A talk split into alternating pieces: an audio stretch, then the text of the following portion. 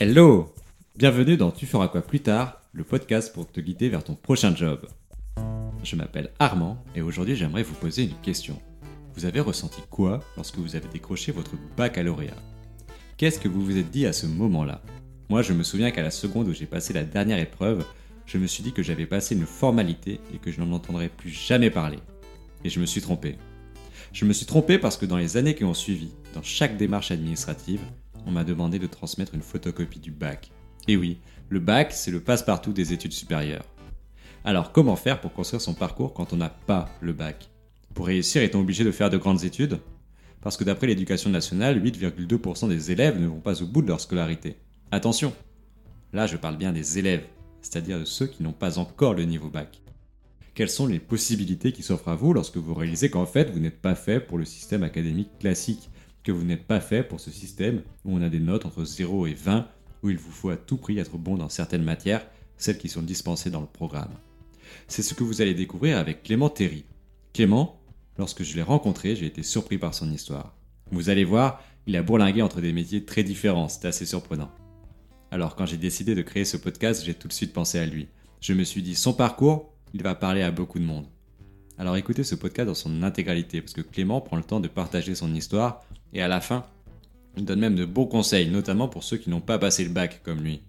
Et puis si vous avez des questions et remarques, partagez-les lui en commentaire, comme ça je pourrai les poser lors d'un deuxième échange pour qu'il y réponde.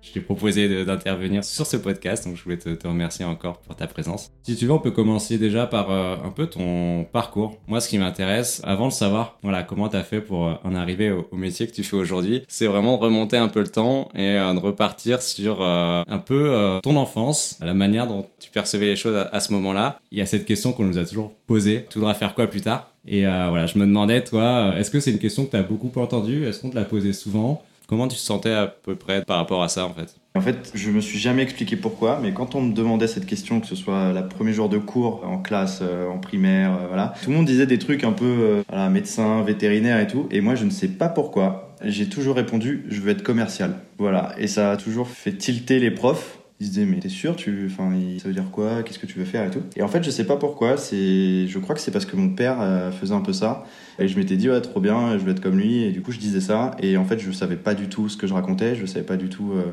quoi consistait le métier. Euh, pour moi, c'était vraiment euh, abstrait. Et du coup, je répondais ça à tout le monde. Et j'étais persuadé, mais je n'avais aucune idée de ce de quoi je parlais. Mais du coup, un peu terre à terre, pas du tout à dire pilote d'avion comme tous mes petits camarades ou quoi. Ça m'a rappelé ce, souvenir où, je me suis dit plus tard, mais pourquoi est-ce que tu répondais ça? Et en fait, il n'y a pas d'explication, je pense. Je sais juste pas de quoi je parlais. C'est trop marrant que tu racontes ça parce que j'ai vu, euh, genre, il y a deux jours, une publicité euh, dans la rue où justement il y avait un petit garçon qui disait euh, Quand je serai grand, je serai commercial.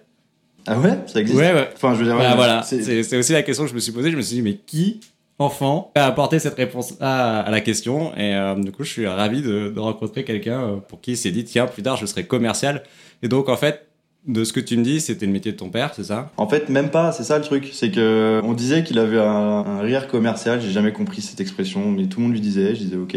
Et pour moi, il faisait ça, mais en fait, pas du tout, il était contrôleur de gestion, mon père. Mais ça, je l'ai appris que après, en grandissant et en essayant de, de me renseigner sur un peu ce que c'était.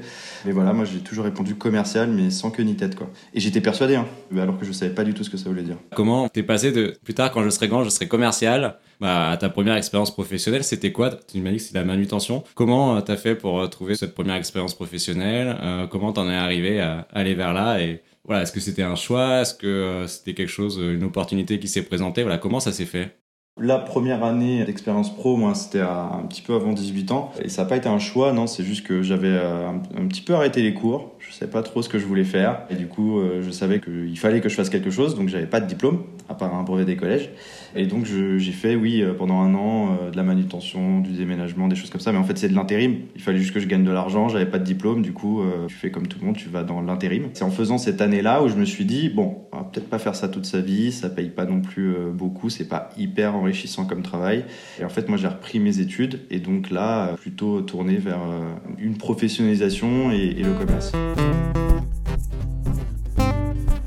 T'as eu ton brevet des collèges, t'as poursuivi dans le lycée, t'es pas allé jusqu'au baccalauréat, en tout cas pas tout de suite. Voilà, qu'est-ce qui s'est passé? Comment tu te sentais toi en fait euh, à cette époque par rapport à ton environnement, par rapport à la manière de te projeter, de, de ce que tu souhaitais faire de ta vie? Concrètement, brevet des collèges, pas un élève hyper assidu, se repose sur ses acquis, c'est écrit partout.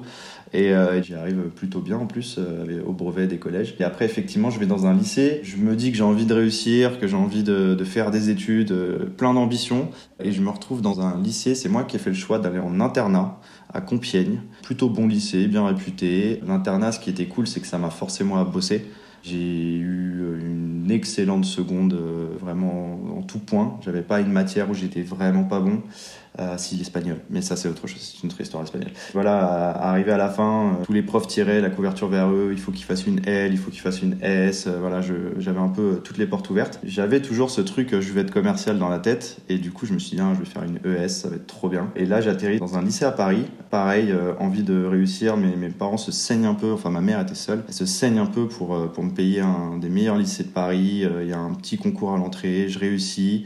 Moi qui viens euh, de Goussainville en banlieue, euh, c'était vraiment le truc. Euh, si tu fais ce lycée-là, ton avenir est tout tracé et tu iras dans une grande école et tout ça. Je me suis confronté dans un lycée parisien dont je tairai le nom. Dès le premier jour, mes petits camarades de classe m'ont dit Ah, mais tu viens de banlieue, mais tu vas te faire saquer. Et moi, dans ma tête, je me dis, non, ce sont des adultes, c'est l'élite de la France, ils vont, c'est impossible que ça se passe comme ça. Et ça s'est un petit peu passé comme ça avec certains profs. Et moi, j'ai commencé à me mettre un peu sur la défensive. Et j'ai pas du tout apprécié cette expérience. Alors, euh, les gens, les camarades, hyper cool. Hein. J'ai encore des amis euh, que je garde de, cette courte époque. Hein, parce qu'au final, euh, au bout de deux ou trois mois, j'ai quitté ce lycée.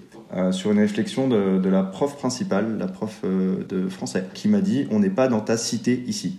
Et là, été abasourdi. Je me suis dit, ok, mais ça sort d'où? Enfin, ça sort de nulle part. Il n'y a aucune légitimité. Il n'y a même pas de sens dans la situation qu'on est en train de vivre. C'était juste que euh, j'avais un point de vue divergent et j'ai levé la main pour en parler. Et voilà, j'avais l'impression d'être le vilain petit canard là-bas. Alors, encore une fois, j'étais sur la défensive, donc je dis pas que c'était le cas hein, avec du recul. Hein. Mais il y avait quand même un problème euh, avec le fait que je vienne pas euh, du même milieu que mes petits camarades. Et je l'ai un petit peu ressenti et je me suis braqué et j'ai arrêté le lycée. Je suis rentré chez moi ce jour-là à 10h, à la récré de 10h, et je ne suis jamais retourné au lycée. Tu venais de banlieue, tu as grandi en banlieue, tu es dans un des lycées les plus prestigieux de Paris, et euh, parce que tu venais de banlieue là-bas, les...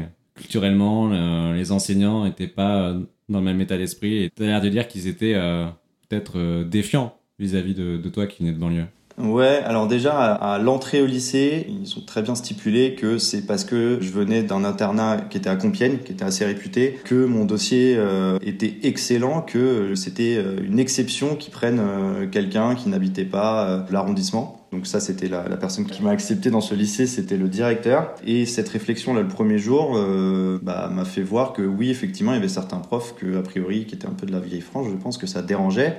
Mais encore une fois, je me suis quand même mis sur la défensive. Et c'est peut-être moi aussi qui avait une appréhension d'aller dans un dans un lycée un peu prestigieux à Paris et de me retrouver avec des gens qui, je le savais, euh, n'avaient pas le, même historique que moi, n'avaient pas la, la, même vie que moi. Euh, moi, je rentrais en RER e tous les matins, j'en avais pour plus d'une heure à aller d'une heure autour. Donc peut-être qu'il y a eu effectivement euh, quelque chose de la part du corps enseignant euh, qui a été un peu euh, lié au fait que oui, ça soit la, vieille France.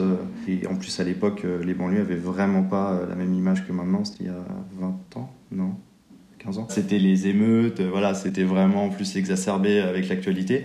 Et peut-être du coup de l'autre côté que moi aussi il y avait ce truc-là, comme on me l'a dit, comme je le vivais, comme je le vivais pas très bien. Peut-être que moi aussi, je me suis un peu mis sur la défensive. Et après, en fait, quand tu as deux personnes sur la défensive, bah, forcément, le discours est euh, très dur euh, et, finit toujours en débat. Et souvent, on n'est pas d'accord jusqu'au bout. Et si je comprends bien, en fait, tu étais le seul lycéen de banlieue dans, tout le lycée euh, ouais, j'étais le seul qui n'était pas de l'arrondissement en fait. Et j'étais le seul qui n'était pas du quartier en fait. Et c'était un lycée euh, catho, il y avait lycée, collège, primaire. Donc en plus, tout le monde était là quasiment depuis la primaire. C'était un, un, petit monde dans lequel il fallait débarquer. Et euh, a priori, eh ben, le fait que je vienne euh, de plus loin était un petit peu. Euh, enfin, c'est aussi. lycée, c'est aussi crise d'ado. Hein. J'étais quand même un petit peu rebelle aussi, donc j'en ai peut-être un petit peu joué. Ça a peut-être été un petit peu pas très malin de ma part, mais ça, c'est avec le recul. Sur le coup, j'étais persuadé. Quoi. Donc, du coup, tu te retrouves là-bas, tu te retrouves dans ce lycée. Tu pars au bout de deux mois. Comment tu te sens à ce moment-là? Soulagé, premièrement. Mais en vrai, je me sens quand même en marge. Je me mets un peu à l'opposition un peu du système qui m'a rejeté. Concrètement, je me suis dit, ouais, de toute façon, c'est eux, ils n'ont pas voulu de moi. Euh, encore une fois, j'étais pas du tout sur le fait que peut-être que moi aussi, euh, j'avais ma part de responsabilité. Et ça, c'est un truc, euh, quand tu as, 17 ans, tu peux pas forcément avoir le recul nécessaire. mais du coup, ouais, je, me, je, me, mets un petit peu en marge. je me dis que j'ai pas besoin de ce système-là, que je vais me faire moi-même, que je vais très bien y arriver. Et voilà. Et c'est là, du coup, où j'entame euh, cette première année, euh, parce que du coup, euh, plus de lycée, plus rien. c'est même pas ma mère qui mettait une pression, c'est moi tout seul. Et du coup, je me suis mis à, travailler. Et quand t'as pas de diplôme, bah, tu, fais de la manutention et tout ça. Et du coup, donc tu te lances dans tes premiers jobs à ce moment-là. Est-ce que tu peux en dire un peu plus? Tu as dit qu'un peu plus tard, tu as pu raccrocher avec ce souhait d'être commercial euh, par la suite. Euh, voilà, comment ça s'est passé cette période dans ta vie? Bah, c'était très cool parce que euh, tu as 17 ans, il y a tous tes potes qui, eux, continuent le lycée, sauf qu'en fait ils sont, ils sont à l'école et moi je commence à gagner de l'argent donc forcément c'est trop bien. 17 ans j'ai mon salaire, j'achète avec mon premier salaire j'ai acheté une, une télé voilà, super. Du coup, je me dis que voilà, ça me conforte dans le fait que j'ai besoin de personne. Sauf qu'en fait, tu, à ce moment-là, je euh, ne voyais pas beaucoup plus loin que ça. Je m'étais dit, c'est bon, euh, trop bien, euh, j'adore ma nouvelle vie, ça fait six mois que j'ai un salaire, c'est trop bien, j'avais pas besoin de, de, faire des études et tout. Dans ma tête, là, il se passe un truc aussi, c'est que je commence à vraiment me dire que j'ai pas besoin de tout ça. Et je commence de plus en plus à être un but de ma personne et à me dire que je vais m'en sortir tout seul et à tel point que je commence à avoir une idée en tête qui est bah, de toute façon je vais monter ma boîte, j'ai besoin de personne aucun projet, aucune envie, pas de secteur particulier, privilégié. Je me dis juste, je vais monter ma boîte, j'ai besoin de personne, je peux créer quelque chose moi-même et euh, voilà, j'ai commencé à me persuader que, c'était ça le but de ma vie. Et du coup, pour monter sa boîte, dans ma tête, il fallait beaucoup de, de talents euh, commerciaux et ça rejoint un peu euh, ce que je disais en primaire, mais à ce moment-là, c'était décorrélé complètement. J'avais même oublié que je disais ça. Mais du coup, euh, je me lance un peu plus dans le commerce et dans comment est-ce qu'on gère un peu. Euh, j'avais besoin d'avoir cette partie de gestion parce que vendre, ça se faisait un peu naturellement. Euh, tu es tout le temps là à te vendre. Donc, même quand tu es avec tes potes, tu es tout le temps là à te vendre.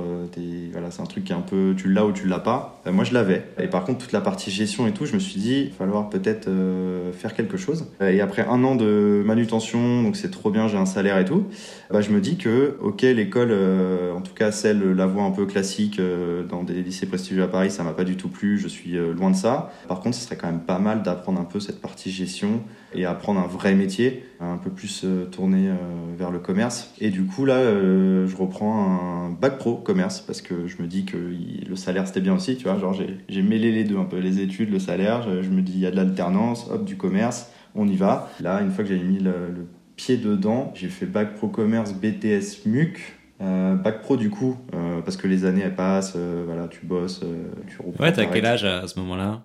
Mon bac, je l'ai eu à 21 ans, donc j'ai repris mes études à 19 ans en bac pro commerce en alternance. Donc c'est voilà, c'est en alternance. Donc tu as une activité professionnelle et en même temps tu suis des cours. Alors je dormais beaucoup en cours. Moi ce qui m'intéressait c'était surtout l'activité professionnelle et à la fin le diplôme et en fait surtout pouvoir faire cette activité professionnelle. Quand tu arrives en alternance, en fait, t'es pas obligé d'avoir vraiment, surtout à, un niveau euh, bac, t'es pas obligé d'avoir vraiment des expériences pro pour justifier.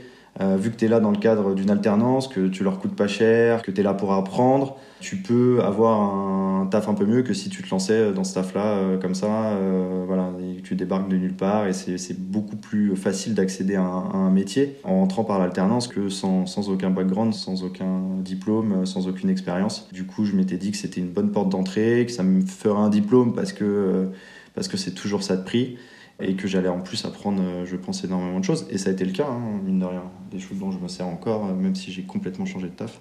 Donc je suis rentré à 19 ans, bac pro. Je l'ai eu à 21 ans et j'ai enchaîné avec un BTS MUC que j'ai eu à 23 ans. Quand tous mes potes sortaient d'école d'ingénieur ou de commerce, moi j'avais mon petit BTS, mais bon, je travaillais depuis 5 ans. Donc, euh, et j'avais toujours cette ambition de qui s'est un petit peu accélérée vers la fin du BTS. Il y a même cette envie d'entreprendre de, vraiment euh, lancer quelque chose à moi. Euh, et la fin du BTS, j'ai même failli arrêter le BTS parce que j'ai eu une idée et je voulais absolument la pousser. Et j'avais bossé un petit peu sur mon temps libre dessus. J'étais à deux doigts d'arrêter le BTS et euh, je me suis dit que non, à six mois, c'était quand même bête. Et finalement, c'est une idée que je n'ai jamais faite, mais c'est une idée que plein de gens ont fait et qui ont cartonné. Du coup, ça m'a encore conforté dans le fait que c'était entreprendre ma voie de réussite. Pour remettre dans le contexte, moi je suis, euh, on va passer rapidement, mais j'ai au final monté une boîte dans le mobilier sur mesure. Euh, ça a duré trois ans, c'était hyper bien, ça m'a appris énormément de choses.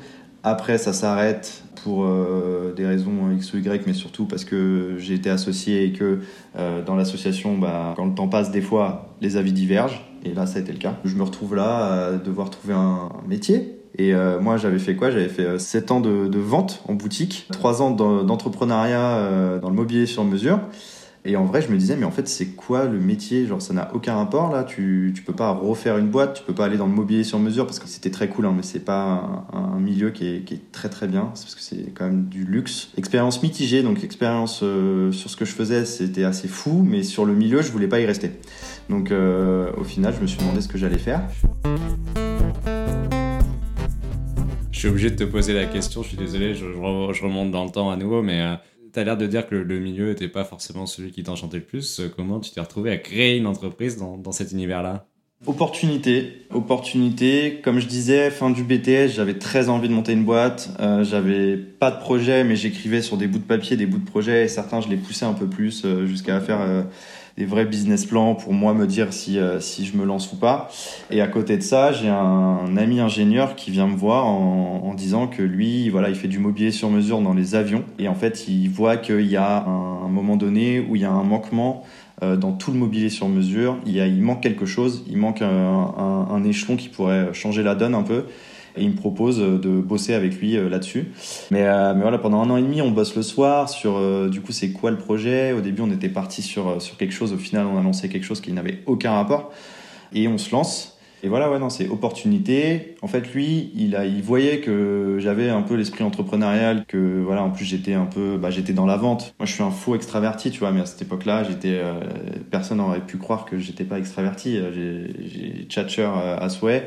Et du coup, il s'est dit, tiens, lui, euh, ça peut être pas mal euh, de le prendre avec moi parce que lui, c'était un ingénieur euh, qui n'avait aucune notion de ce qu'était l'entrepreneuriat. Bah, moi, je me renseignais beaucoup dessus. J'ai pas choisi le milieu, j'ai pas choisi le projet. C'est juste que lui, quand il est venu me voir, quand il m'a parlé de son truc, j'ai fait OK, ça, ça a l'air solide. Il y a de l'argent. Et en vrai, en bossant dessus un an et demi, bah, du coup, euh, tu plonges dedans.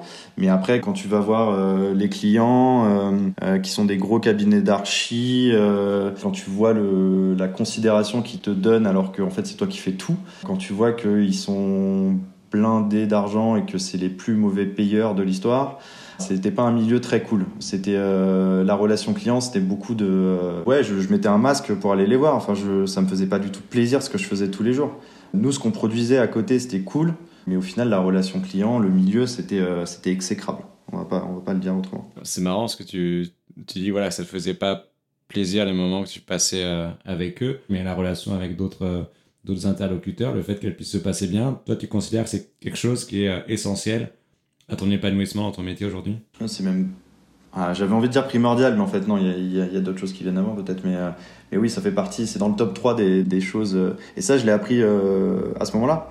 Parce que moi, dans mes expériences d'avant, je m'étais pas posé la question parce que ça se passait très bien. Mais au final, là, avec cette expérience-là, une fois que ça s'est arrêté, je me suis posé, je me suis dit, qu'est-ce que tu as envie de faire Et la première certitude, c'était, tu plus du tout envie d'être dans ce milieu-là déjà de base. Euh, et c'est exactement ça. Et du coup, c'est vrai qu'après, bah, du coup, ça a un peu défini euh, mes choix pour la suite de ma carrière. Ça a un peu défini mes choix qui étaient euh, avec qui est-ce que tu travailles, dans quel milieu est-ce que tu travailles, quelles sont les, les, relations que tu as avec que ce soit tes collègues ou une tierce partie avec laquelle tu dois parler tous les jours.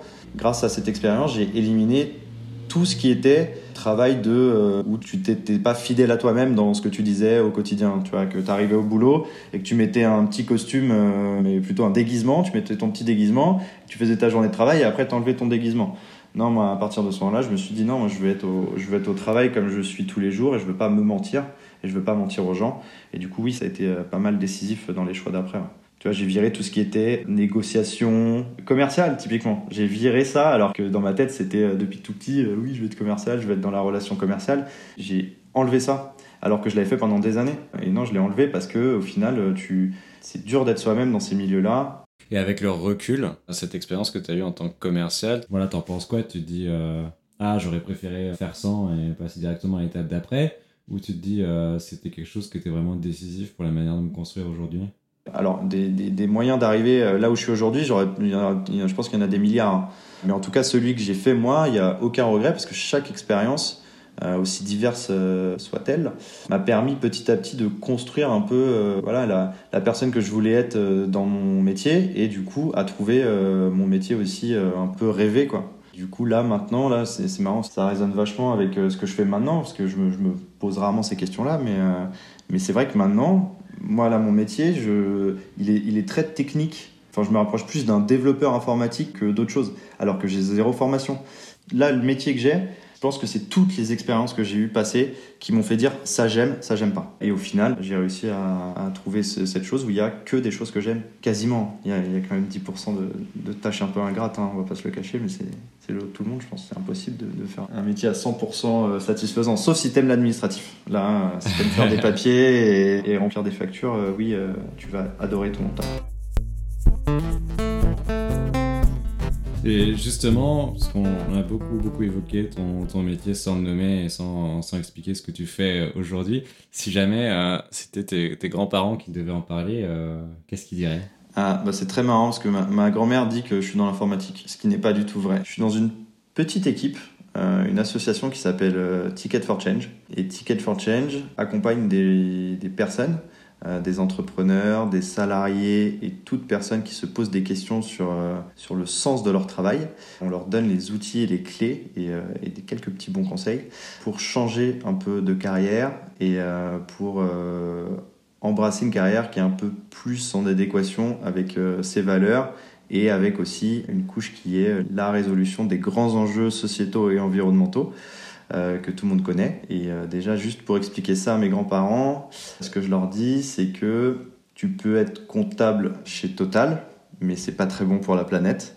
Et peut-être qu'à un moment donné, tu vas te poser des questions euh, le matin sur mais qu'est-ce que je fais Tu as vu un reportage sur la pollution des plateformes pétrolières et tu, tu, sais que tous les jours tu y vas et que quelque part tu mets ta petite pierre à l'édifice et tu commences à pas te sentir bien dans ton travail. Et du coup, tu te dis, bah, qu'est-ce que je peux faire Comment est-ce que je peux faire Est-ce qu'il y a une alternative Est-ce que je peux euh, travailler dans quelque chose qui a un peu plus euh, sens Du coup, nous, on accompagne les gens à découvrir ce milieu-là et aussi à bah, faire les premiers petits pas pour se poser les bonnes questions et savoir exactement ce que, ce que tu veux faire, ce à quoi tu aspires, essayer de trouver un métier qui a un peu plus de sens pour toi et pour les autres. Donc ça, c'est vraiment juste pour présenter un peu la petite équipe de Ticket for Change. Et moi, mon métier chez Ticket, il n'a pas vraiment de nom. On, on, a essayé de lui trouver un nom, mais c'est très complexe. Et du coup, moi, je suis arrivé euh, dans l'équipe de Ticket for Change il y a euh, un an et demi et j'outille au quotidien euh, les équipes pour qu'ils aient plus qu'une question à se poser, c'est comment est-ce que moi je fais mieux mon travail, qui est de, de délivrer des pédagogies à nos bénéficiaires, concrètement. Est-ce que mes grands-parents comprendront pas, tu penses? Je pense que tu as bien expliqué. C'est assez euh, complet, c'est assez détaillé. Et euh, c'est vrai que sans forcément rentrer dans le quotidien de ton métier, on peut euh, savoir ce que tu fais et, quelle est la finalité. Donc c'est super chouette. Merci pour avoir pris le temps d'expliquer.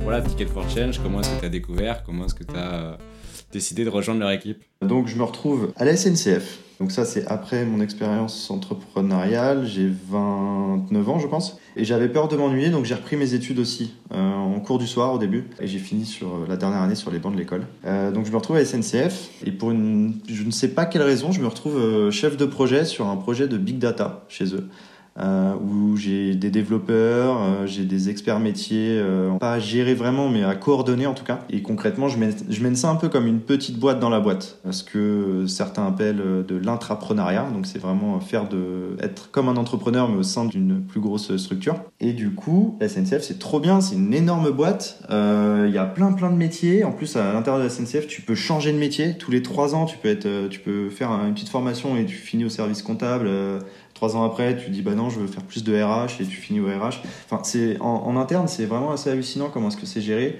Moi, je regarde une superbe expérience et surtout, c'est ma première expérience dans une grosse boîte. Et en fait, euh, aller dans une grosse boîte, ça aide énormément à comprendre euh, les problèmes et les tracas des, des plus petites. Parce qu'au final, c'est les mêmes.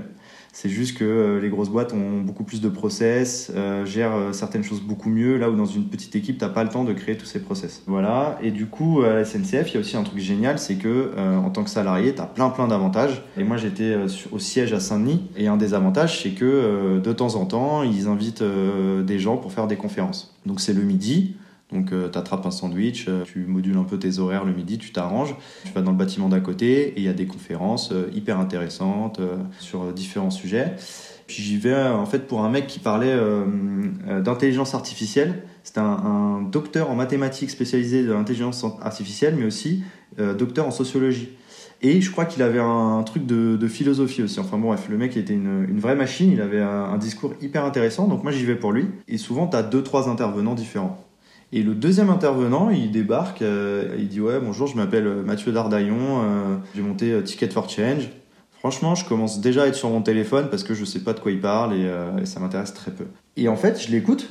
Et en fait, ce mec-là commence à, parler du fait que quand on crée une entreprise, on n'est pas obligé de penser qu'à l'argent. On, a toujours, on nous a toujours appris dans les cours d'économie que c'était la création de valeur monétaire qui était le but de l'entreprise. Et en fait, ce mec-là commence à t'expliquer que, bah, pas que, parce qu'en fait, l'entreprise a un impact euh, sur son environnement, sur ses salariés, sur ses parties, sur ses fournisseurs. Euh, il met aussi un impact sur le produit qu'elle commercialise. Et ce produit, en fait, il peut résoudre des grands enjeux sociétaux et environnementaux. Et on n'est pas obligé de créer que des choses euh, qui ne servent pas à grand chose, mais qui font beaucoup d'argent. Et en fait, c'est la première fois que j'entends quelqu'un qui prend cette brique business et la brique, aider les autres, faire en sorte que tout aille mieux et aider un peu la transition. Voilà. Moi, je faisais des petites actions tout seul, j'étais bénévole euh, dans des assos. Et moi, pour moi, je travaillais et après, euh, sur mon temps libre, je pouvais être bénévole euh, et, me sentir bien parce que j'aidais les autres. Et ce mec-là est en train de t'expliquer qu'en fait, non, tu peux faire les deux en même temps, c'est tout à fait possible.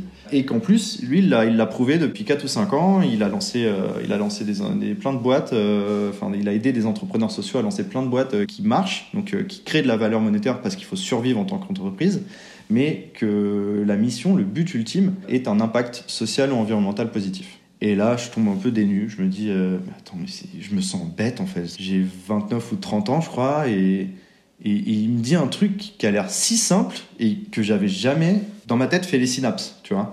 Et je me sens un peu bête au début. Je me dis, mais attends, mais il a trop raison. Pourquoi est-ce que j'ai jamais pensé à ça? Pourquoi est-ce que je rencontre ce type-là? Il est pas tout seul, il doit bosser avec des gens. Et du coup, j'hésite à aller lui parler à la fin. Puis finalement, euh, je vois qu'il y a plein de gens qui vont lui parler et tout. Moi, j'ai pas trop le temps. Je dis, bon, allez, c'est pas grave. Et, euh, donc, c'est pas une rencontre. Parce que lui, à ce moment-là, je savais pas qui c'était. J'ai pas eu d'échange. Donc, euh, voilà, c'est pas. Par contre, son discours, ce qu'il disait, moi, ça, ça a résonné énormément. Et j'y ai pensé pendant des mois, voire des années. Et, et c'est ça qui m'a amené après à, me poser plus de questions sur, euh, sur mon travail et euh, ce que je voulais vraiment faire et que cette brique euh, un peu transition sociétale et environnementale était primordiale tout comme on en parlait tout à l'heure la brique ne pas porter un masque pour aller au travail et être honnête être la même personne que je suis au travail que, que je suis à l'extérieur était aussi une brique qui était indispensable et des briques, il y en avait comme ça, je sais pas, une dizaine. Et du coup, au final, c'est comme ça que je choisis maintenant mes choix de carrière. Et en fait, ces, briques, elles ont l'air de, s'assembler euh, parfaitement puisque euh, il y a ce côté masque euh, social, on va dire, qui est celui que tu affiches pour ton environnement professionnel. Moi, ce que j'entends de ce que tu dis, c'est que tu avais besoin d'être aligné entre ce qui t'anime au quotidien et ce que tu fais dans ton métier. Et cette forme d'alignement, tu la retrouves aussi puisque tu avais un engagement associatif, tu étais bénévole dans d'autres associations en, fin de journée, justement pour aller apporter un supplément à ce que tu pouvais faire dans ton métier. Et euh, en fait, c'est une étape supplémentaire dans cet alignement où tu te dis, bah, en plus du masque social, qui est d'être aligné avec mes valeurs, aligné avec ce que je fais, il y a aussi être aligné avec ce en quoi je crois et d'être aligné avec euh, ce que j'ai euh, envie de faire pour faire avancer les choses. C'est exactement ça. Cette brique de masse sociale à la SNCF, je l'avais déjà enlevée, c'est-à-dire que j'étais euh, moi-même, donc j'étais très content. Et au final, en, écoutant ce discours-là, j'ai découvert une nouvelle brique qui était indispensable pour moi. Et tout à l'heure, je disais que il faut expérimenter, mais des fois, en fait, il faut juste là l'expérimentation, c'était pas, j'ai pas dû trouver un taf comme je, je, disais tout à l'heure là pour me rendre compte après trois ans que bah, en fait ce côté-là du taf, je le voulais plus jamais. Là, ça a été une expérimentation qui a été juste d'écouter quelqu'un, de comprendre différemment quelque chose qu'on m'a toujours présenté d'une telle manière et que lui vient avec un, prisme de lecture un peu différent et juste ce truc-là fait des clics et ça devient une nouvelle brique euh, primordiale. Euh, bon, mais euh, ça a travaillé, et puis j'ai commencé à me renseigner, du coup, ça, a bien travaillé. Oui, c'est devenu une brique indispensable. Moi, j'avais aussi une autre question. donc, en fait, tu es allé à cette conférence, tu écouté cette personne qui t'a un peu ébranlé hein, dans, dans, la manière que tu avais de, voir le monde, et tu n'as pas pris contact avec elle à la sortie de la conférence. Tu, m'as dit que tu avais mis un peu de temps à, te poser, à réfléchir, à explorer justement le sujet. Euh, comment tu as fait ensuite pour rejoindre Ticket for Change? Est-ce que tu as repris contact avec lui? Si oui, de quelle manière? Enfin, Comment ça s'est passé? Alors après ça, euh, parce que encore heureux que euh, un inconnu parle à une assemblée pendant 30 minutes pour vendre son projet, encore heureux que je quitte pas femme et enfant dans la seconde pour le suivre corps et âme. Du coup, moi, je, je, repars un peu dans mon quotidien. Il y a quand même cette question qui trotte de se dire que c'est trop malin. Et du coup, je me renseigne sur Ticket for Change. Je découvre là l'innovation sociale, l'économie sociale et solidaire des noms euh, incroyablement euh, abstraits pour moi à ce moment-là. Je lis des bouquins, je me renseigne pas mal, et je me dis que c'est quand même bien bien cool. Hein. Les mecs sont vachement business, mais en même temps ils font des, choses qui servent. T'as l'impression qu'ils vivent une aventure et moi j'avais trop envie d'en être, tu vois. Pas que Ticket for Change, je veux dire toute l'innovation sociale, toutes les boîtes qui font plein plein de choses, il y en a énormément. Euh, bah, je me pose des questions. Comme je te disais, je reprends mes études à ce moment-là en cours du soir. Et donc arrêté au BTS, je reprends licence, Master 1. Euh, ça me prend énormément de temps parce qu'en fait, en cours du soir, tu es un peu plus lent que si tu vas en cours toute la journée euh, parce que bah, tu as moins de temps. Et, euh, et du coup, moi j'ai essayé d'aller vite, mais j'avais zéro vie sociale. Mais j'ai toujours aimé apprendre en fait, et du coup, c'était cool. et là, je me retrouve du coup en Master 2 à 31 ans, je crois. Et je me dis, tu peux le faire en cours du soir. Ou alors, tu peux profiter de cet instant-là pour prendre un peu de recul sur tout ça. La big data, SNCF Réseau, c'est très très cool. Tu vois que tu es hyper motivé par euh, l'innovation sociale, l'entrepreneuriat social. C'est peut-être le moment de faire une pause et euh, du coup de valider ce Master 2 euh, en repartant 6 mois sur les bancs de l'école. Et en plus de ça, en faisant ça, très malin, enfin je me trouve très malin à ce moment-là, de penser à ça et de me dire, en plus c'est fou parce que tu as 31 ans, tu as un bon petit CV quand même et en fait, tu vas euh, prendre du temps pour toi et reprendre les cours pour, euh, pour valider un Master 2 qui va te servir. Hein, parce que à la SNCF, quand tu as un Master 2, bah, tu n'as pas accès au même poste que, que si tu l'as pas. Dans les grosses boîtes, c'est très codifié. Et en plus, tu vas avoir du temps pour réfléchir. Et en plus de ça, euh, après, tu vas devoir faire un stage de 6 mois pour valider ton Master 2. Et quand tu as un bon petit CV derrière toi, ça va être un petit peu plus facile de trouver un, stage hyper intéressant dans quelque chose qui te plaît à fond. Et concrètement, je fais ça, j'arrête la SNCF, euh, je repars sur euh, les bancs de l'université de Lille, hyper intéressant. Et euh, c'est un peu ce que je faisais à SNCF, mais du coup là je me professionnalise vraiment. Le stage commence je crois en avril et je me laisse jusqu'à fin décembre pour me dire si je cherche un stage dans le big data, dans quelque chose voilà, qui était quand même ce que je faisais depuis, depuis deux ans et qui était bien bien cool, ou si je tente l'innovation sociale, peu importe par quel moyen. Et je me dis, en fait, je me dis, vas-y, écoute-toi, et en vrai, j'avais trop envie de tester euh, l'innovation sociale, d'aller voir ce que c'était. Et forcément, mon, ma première idée, c'était Ticket for Change et Mathieu Dardaillon. Et concrètement, ce que j'ai fait, c'est que, en fait, comme j'en parlais beaucoup autour de moi, j'ai trouvé quelqu'un qui connaissait quelqu'un qui connaissait quelqu'un qui avait fait le parcours entrepreneur chez Ticket. Je remonte un peu comme ça les contacts et je lui demande euh, s'il peut pas euh, m'introduire à Mathieu, voilà. Et concrètement, dans ma tête, je m'étais dit de toute façon, si ça, ça marche pas, c'est pas grave, je, lui enverrai un mail et puis il me répond, il me répond pas, peu importe. Et au final, on m'introduit euh, par un mail très simple. Hein. Ce pote de pote de pote me demande bah, dis-moi ce que tu veux que je dise. Donc moi, je, raconte vite fait que voilà que j'ai 31 ans, que j'ai repris mes études, euh, que je suis euh, grave intéressé par l'innovation sociale et que je cherche un stage de 6 mois. J'essaye vraiment de lui, présenter le truc en mode bah, j'ai plein d'expérience, euh, je vais vous demander un salaire de stagiaire pendant 6 mois, je pense que c'est une bonne OP pour vous, et puis moi ça me permet de découvrir le truc, euh, voilà, je pense vraiment euh, donnant-donnant. quoi. Dans ce mail, je dis aussi, par contre, tu es en conférence à l'IESEG lundi soir à Lille, viens on se voit en marge avant ou après. Et bah écoute, ça lui a bien plu. Il m'a envoyé direct son numéro. Il m'a dit euh, ouais, je suis à Lille. Euh, je pense qu'il y a moyen qu'on puisse se prendre un café et tout. Et euh, on a échangé par texto après. Et après, finalement à Lille, il m'a dit laisse tomber, je suis sollicité. Il y a trop de monde. ça va pas le faire. Et il me dit mais par contre, tu peux me parler après la conférence. Je fais ok. Et là, dans ma tête, je, me rappelle de que la, fois d'avant, il, avait été euh, submergé de gens. Et je me dis, euh, c'est pas possible. là, je dois aller lui parler. Là, j'ai pris une décision, tu vois. Et du coup, euh, il fait sa conférence. Je trouve ça cool. Et à la fin de la conférence, il est sursollicité par 12 000 personnes. J'attends que ça se tasse.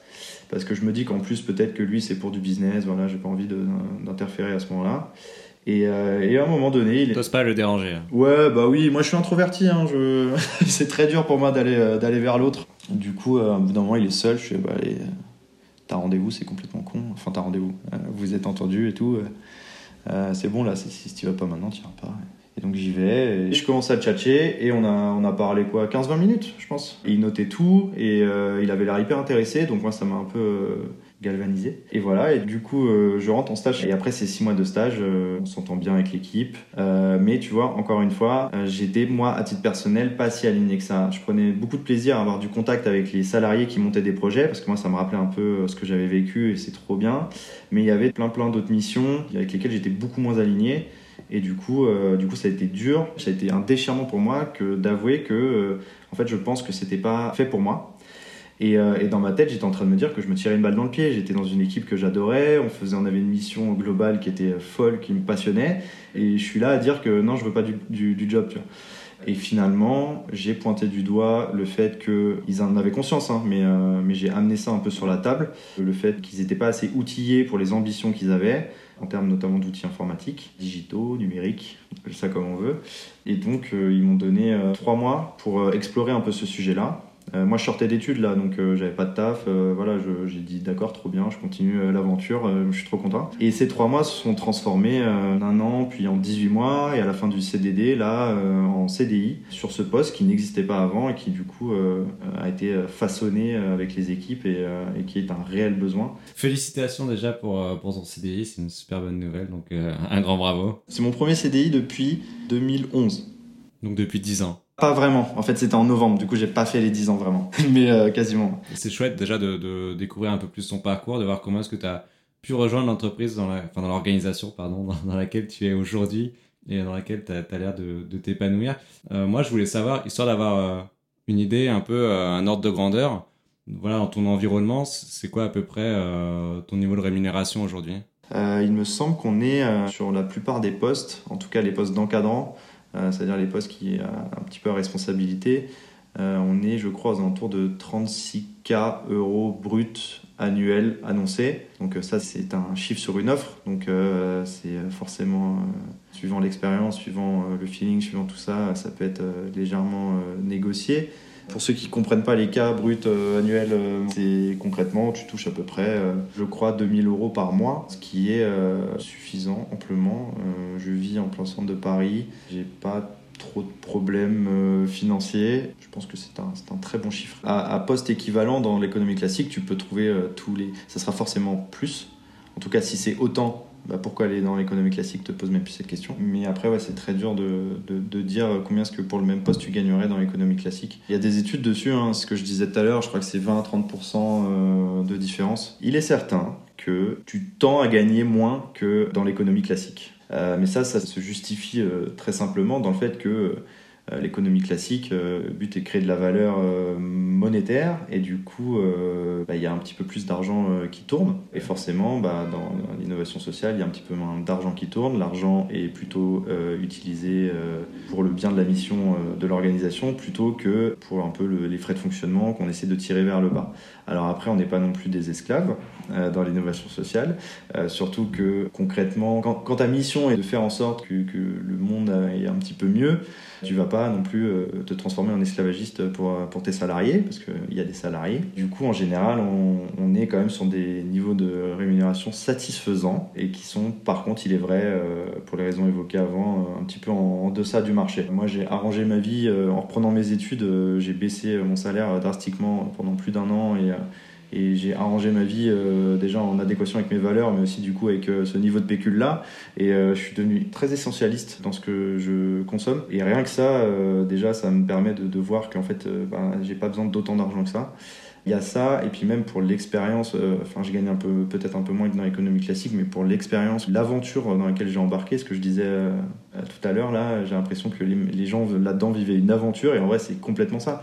On a tous des missions différentes dans, ce milieu-là, mais, mais, tout le monde est un peu dans la même grande aventure qui est follement excitante et qui compense largement les quelques dizaines de pourcents d'écart de, salaire. C'est un sujet qui étonnamment est tabou. Et pourtant, euh, c'est quelque chose qui est... Euh, en fait, quand tu regardes une offre d'emploi ou quand tu te projettes dans un métier, tu as quand même besoin de savoir un peu le, niveau de rémunération. Alors après, bien sûr, ça peut dépendre du coût de la vie, de l'endroit où on habite, etc. Mais euh, c'est vrai que c'est une dimension qui reste quand même assez importante. Moi, ce que j'entends de ce que tu me dis, c'est que la rémunération monétaire, ça fait pas partie forcément des des piliers ou des, éléments que tu recherches le plus dans ton activité, contrairement au fait d'être euh, naturellement toi-même euh, dans ton environnement de travail, contrairement au fait d'agir aussi pour euh, voilà l'innovation sociale, euh, sont des choses qui, qui, sont plus importantes pour toi aujourd'hui que, que le niveau de rémunération. Savoir aujourd'hui, en plus de ça, quelqu'un qui est peut-être un peu plus loin dans, son parcours, voilà, qui, comme tu dis, a eu déjà des choix d'orientation à faire. Aujourd'hui, ça interroge un peu, se dit peut-être, bah, je suis plus très certain ou certaine d'aller dans cette direction, de vouloir faire ça. Je souhaite y voir plus clair euh, pour confirmer, valider le choix. En fait, comment est-ce que je peux faire pour construire mon, parcours, me projeter? C'est quoi vraiment le conseil voilà, que tu vas donner à quelqu'un euh, qui est à ce moment-là de sa vie? Il faut pas hésiter à être curieux à sortir de sa zone de confort et de ce que les gens, aussi bienveillants soient-ils, te disent comme une certitude. Moi, tout au long de ma vie, tu vois, quand j'ai arrêté les cours, on me disait que je faisais la plus grosse des conneries. C'est possible. À l'instant, c'était forcément une vérité. Après, je me suis mis à travailler. Euh, du coup, j'ai voulu reprendre les cours. Là, pareil, on m'a dit euh, Mais pourquoi tu reprends les cours euh, Ça sert à rien, t'es trop vieux. J'avais 19 ans. Euh, t'es trop vieux, tu vas pas avoir un bac à 21, c'est n'importe quoi. quand j'ai monté ma boîte, j'en avais 26. tout le monde me disait que c'était n'importe quoi, que j'avais un travail, que je gagnais ma vie, de pourquoi est-ce que tu irais monter ta boîte. Quand j'ai arrêté la SNCF pour reprendre une dernière année en Master 2 quand j'avais 31 ans, pareil. Euh, et au final, les gens étaient hyper bienveillants. C'est, il faut pas ne pas les écouter, il faut pas euh, se braquer et aller à l'encontre. Tout ce qu'on te conseille, ce ne sont que des informations qui vont t'aider dans ta prise de décision. Et la prise de décision, il y a un, énorme truc que les autres n'ont pas, euh, c'est ce que tu ressens. c'est ce que tu as vraiment envie de faire au plus profond de toi et ça c'est ça vaut beaucoup plus qu'un diplôme dans la plupart des tafs. Super, s'écouter, se lancer, être curieux aussi, tu disais. Euh, une question euh, bah, plus sur. Euh, bah, tu sais, je te demandais au tout début, qu'est-ce que tu répondais à la question Tu feras quoi plus tard Et comment tu te positionnais par rapport à ça?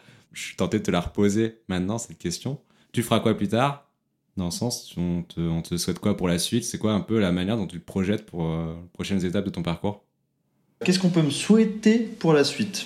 Là, avec les l'échange qu'on a eu, les sujets qu'on a évoqués, je pense que moi, pour la suite, ce que, ce que j'ai envie que vous me souhaitez, ce que j'ai envie de me souhaiter aussi, et ce qui va me guider, et j'espère que ça va continuer comme ça, qu'il faut faire des choix en s'écoutant, toujours trouver euh, des tafs qui, qui m'épanouissent, des tafs dont, je suis fier, où je prends un vrai kiff, continuer à avoir des expériences enrichissantes et à, et à kiffer et à être soi-même euh, dans la vie pro, le même que dans la vie perso, et le plus d'expériences enrichissantes possible et euh, beaucoup d'impact. Génial, bah, c'est super clair. Ça va parler à beaucoup de personnes. Il y a beaucoup de personnes qui ont besoin d'entendre ça, donc merci de l'avoir dit. Merci beaucoup pour avoir écouté cet épisode. J'espère vraiment qu'il vous a plu. J'ai besoin de vous pour participer à la diffusion du podcast. Vous pouvez faire trois choses toutes simples pour m'aider. 1. Si vous a vraiment plu, vous pouvez mettre 5 étoiles sur votre application de podcast favorite. 2 likez la publication Instagram ou LinkedIn qui vous a fait découvrir cet épisode. 3. Partagez l'épisode aux personnes auxquelles il vous a fait penser. Et n'oubliez pas de mettre un petit commentaire si vous souhaitez laisser un message à Clément ou à l'équipe derrière le projet. J'en profite pour remercier Farah, Romain, Alice et Mélanie qui ont été à pied d'œuvre pour réaliser cet épisode. Merci à tous. C'était Armand pour Tu feras quoi plus tard et je vous dis à très bientôt pour un nouvel épisode.